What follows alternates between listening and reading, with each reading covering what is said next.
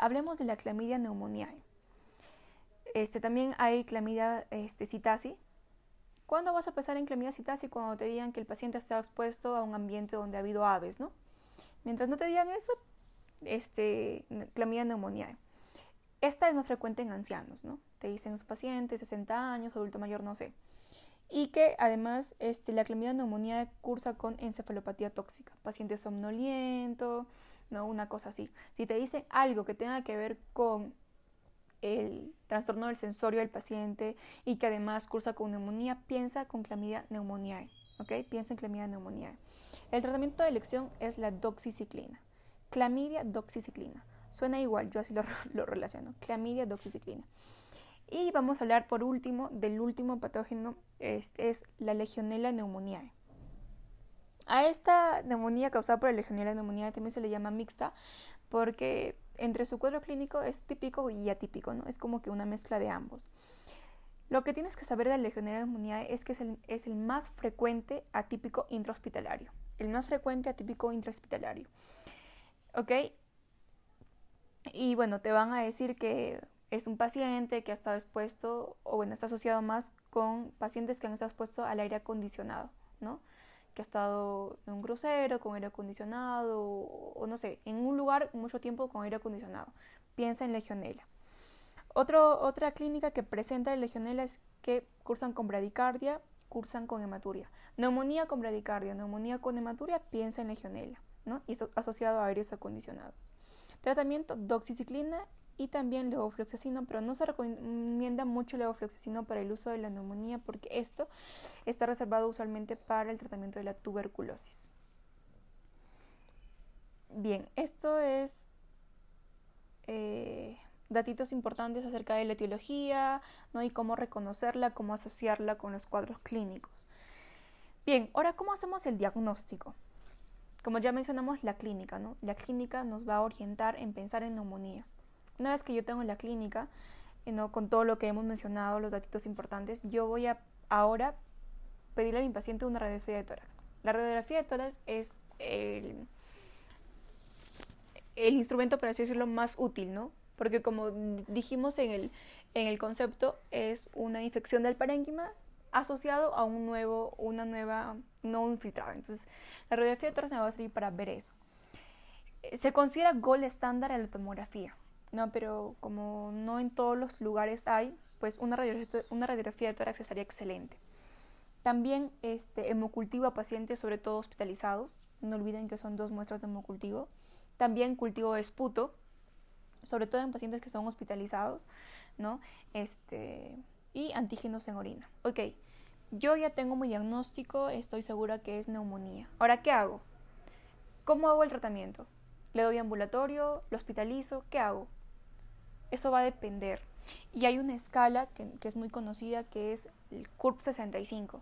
Con esa escala yo me voy a orientar a decir, yo voy a tratar a mi paciente de manera ambulatoria o yo lo voy a hospitalizar o lo voy a ingresar a UCI, de acuerdo a cómo se encuentra mi paciente, ¿ok?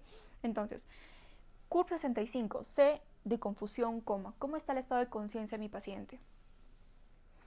Este, si está confuso, en coma, ¿no? U de, del boom, si es mayor a 19, o de la uria si es mayor a 42, un punto. R de frecuencia respiratoria mayor a 30, un punto. Mayor a 30 respiraciones por minuto. B de la presión arterial sistólica menor a 90 o la presión arterial diastólica menor a 60. Si así está mi paciente, un punto. Y 65, si es mayor a 65, un punto. ¿sí? Tengo datos positivos en todo lo que hemos mencionado, un punto cada uno.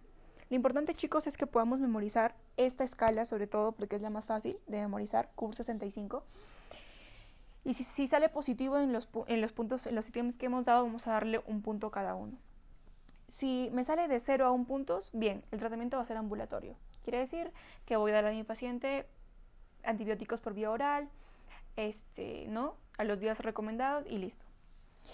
Hospitalizo a aquellos que toman, que sacan un puntaje de 2 a 4 y ingresa a UCI aquel que suma un puntaje de 5. Ok, ahora lo siguiente que yo voy a hacer, una vez que decido dónde voy a realizar mi tratamiento, ya sea en casa, ambulatorio, en lo hospitalizo, en UCI, lo siguiente que yo tengo que preguntar es, ok, ¿hay factor de resistencia a antibiótico? Esa es la siguiente pregunta que yo me tengo que hacer. ¿Hay riesgo de resistencia? Si es que hay riesgo de, de resistencia, no se debe usar monoterapia. ¿Ok? No se debe usar monoterapia. ¿Ok? ¿Cuáles son los riesgos de resistencia? Uno, la edad. Si el paciente tiene mayor de 65 años. Dos, que el paciente haya usado antibióticos por lo menos en los últimos 90 días, ya sea betalactámicos, fluoroquinolonas, macrólidos. Que el paciente sea alcohólico. Como mencionamos, el alcohol es un factor de riesgo para neumonía y es un factor de riesgo para resistencia. Que tenga enfermedades este, inmuno, enfermedades inmunodeprimi, que causen inmunodepresión como la una neoplasia activa o VIH, que tenga comorbilidades como diabetes mellitus, enfermedad renal crónica, insuficiencia cardíaca congestiva, cirrosis. ¿no?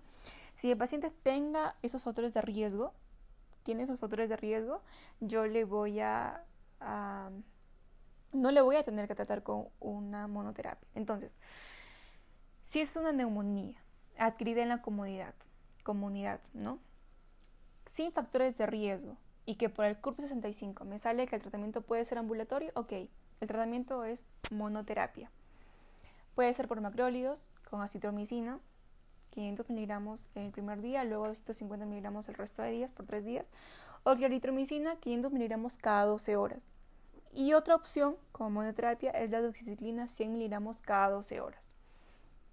Por otro lado, si es una neumonía adquirida en la comunidad, pero que tiene factores de riesgo de resistencia y que el CURP 65 me sale un puntaje de 0 a 1, o sea, que es ambulatorio, ok, como mencionamos, una vez que existen factores de riesgo no puede ser monoterapia, entonces yo tengo que combinar beta-lactámico más macrólido, puede ser amoxi, amoxi ácido clavulánico más acitro o ceftriaxona más acitro, ¿no? Combino, no puedo dar, no puedo dar este monoterapia. Bien, este, básicamente es. Ahora, vamos a hablar ahora de otros tipos de neumonía. Uno, la neumonía aspirativa, neumonía intrahospitalaria y neumonía asociada a la ventilación. Neumonía aspirativa.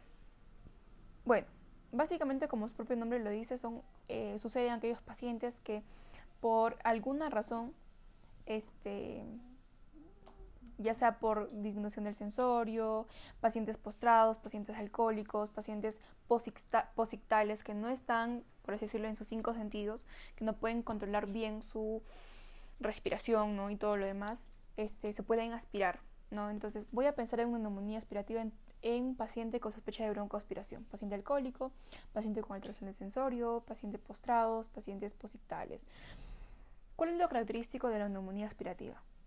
Pues esos pacientes tienen una tos con secreción abundante y lo característico es que su, su expectoración es fétida, maloliente. Usualmente, debido a la disposición anatómica de los bronquios, el bronquio derecho que es más, eh, más corto, más grueso, es más este, perpendicular al, al, piso, ¿no? Este, es más inclinado. La localización más frecuente de la neumonía aspirativa en un 90% va a ser del lado derecho, pulmón derecho.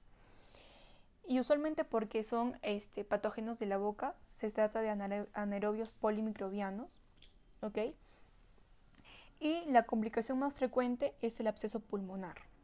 El absceso pulmonar. Ahora, la neumonía aspirativa puede ser tanto a nivel comunitario como a nivel hospitalario, ¿no? Puede ser un paciente borrachito tirado en la mitad de la calle que se aspira, ¿no? O hospitalario. Entonces, de acuerdo a, dónde se ha dado la neumonía aspirativa, se va a realizar el tratamiento. En el caso de, que la neumonía aspirativa sea comunitaria, se va a dar a ceftriaxona más clindamicina o ampicilina sulbactam. En el caso de que la, la, aspiración, la neumonía aspirativa sea hospitalaria, ¿no?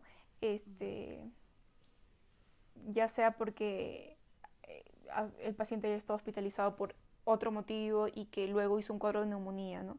aspirativa o que haya sido intubado, ¿no? Entonces ahí tengo que pensar en pseudomona. Entonces tengo que darle a mi paciente antibióticos que cubran esto, que le doy piperacilina, tazobactam o carbapenems, ¿ok? Y en el caso de que ya mi paciente haga un absceso pulmonar, hizo su neumonía aspirativa y se complicó con un absceso pulmonar. ¿Cuál va a ser el manejo antibiótico? Pues va a ser clindamicina más betalactámicos por seis semanas. Clindamicina más betalactámicos por seis semanas. Y finalmente vamos a hablar de neumonía intrahospitalaria y neumonía asociada a la ventilación. Antes, esta clasificación no existía y se consideraban netamente un tema junto, ¿no? Pero ahora se lo ha dividido. Neumonía intrahospitalaria es aquella que se adquiere después de 48 horas del ingreso del paciente. Este cursa con el cuadro de neumonía, más uno infiltrado, más, más signos de infección. ¿Cuál es la etiología de la neumonía intrahospitalaria? Pues Staphylococcus aureus, sobre todo Staphylococcus aureus metilino resistente y bacterias gram negativas. Y siempre, siempre en pacientes que tengan, que desarrollen un cuadro de neumonía, ¿no? Que, se sabe que fue intrahospitalario, se debe pedir hemocultivo 2 y cultivo de esputo. Mientras que la neumonía asociada a la ventilación es aquella en donde el paciente, no sé, de pronto entró en paro, se le necesitó entubar, no sé, se le intubó y 48 horas después de la intubación cursa con cuadro de neumonía, se le saca su tórax, tiene un infiltrado ahí. Ok, en, qué ¿en qué patógenos yo pienso en la neumonía asociada a ventilación? Pseudomonas, Acinetobacter y Staphylococcus aureus. ¿Ok? Entonces, esto fue, chicos, el tema de neumonía. He tratado de ser lo más eh, resumida posible, datos más importantes. Recuerden que no se queden con esto, lean el tema antes y después de poder escuchar este audio. Espero les pueda ayudar mucho.